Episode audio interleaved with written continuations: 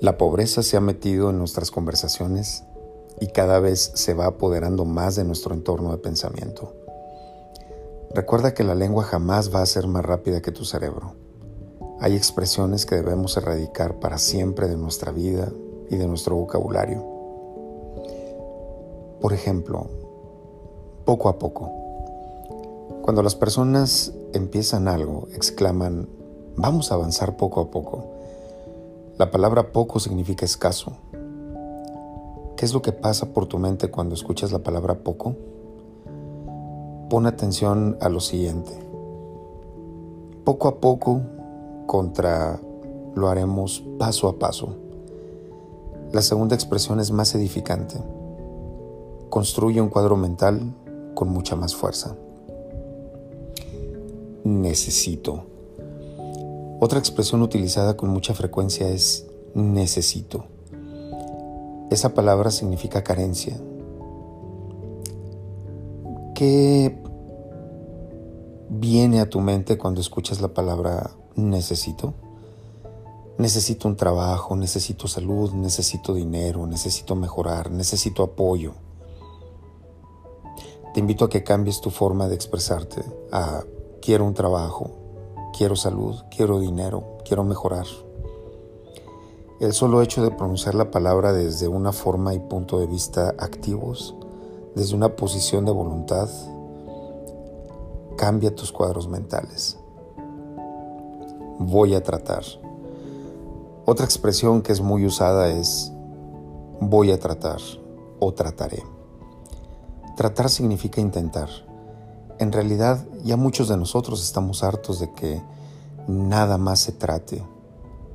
Se precisan personas que hagan las cosas. Es tan simple decir, lo haré. Y si no quieres o no puedes hacerlo, simplemente di, no lo haré.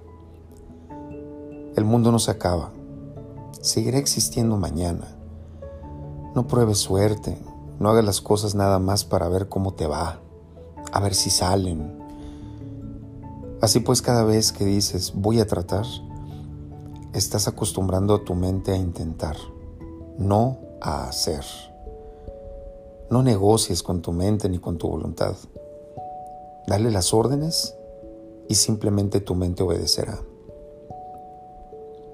Vale la pena. Otra expresión muy utilizada en el vocabulario de la pobreza es vale la pena. Pena es tristeza, pena es dolor, pena es angustia.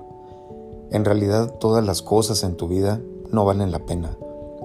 Valen el esfuerzo, valen la alegría, valen la vida y no la pena. Siempre presta atención a las palabras. Recuerda que una palabra es un pensamiento hablado. Un pensamiento es una palabra en silencio. Las palabras crean ideas. Las palabras crean sensaciones. Lo que escuchas puede determinar lo que sientes. Las palabras crean cuadros mentales. Un viejo y conocido refrán dice, piensa antes de hablar. Sin embargo, la verdad sea dicha, nadie puede hablar sin pensar antes. Cuando alguien dice algo sin pensarlo, en realidad lo pensó sin darse cuenta.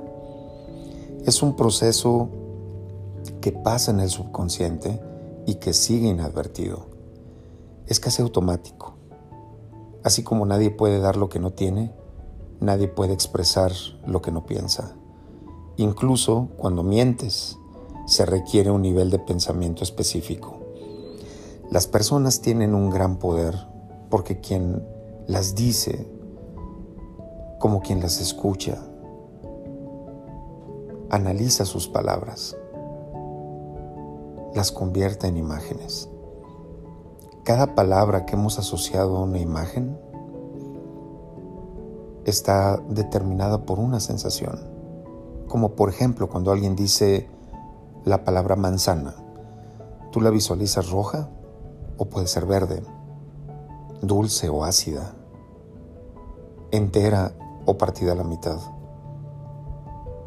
Y hasta empiezas a salivar tal vez. Cada palabra que decimos crea los cuadros mentales que nos definen, acentúa nuestros sentimientos y se anidan en el corazón.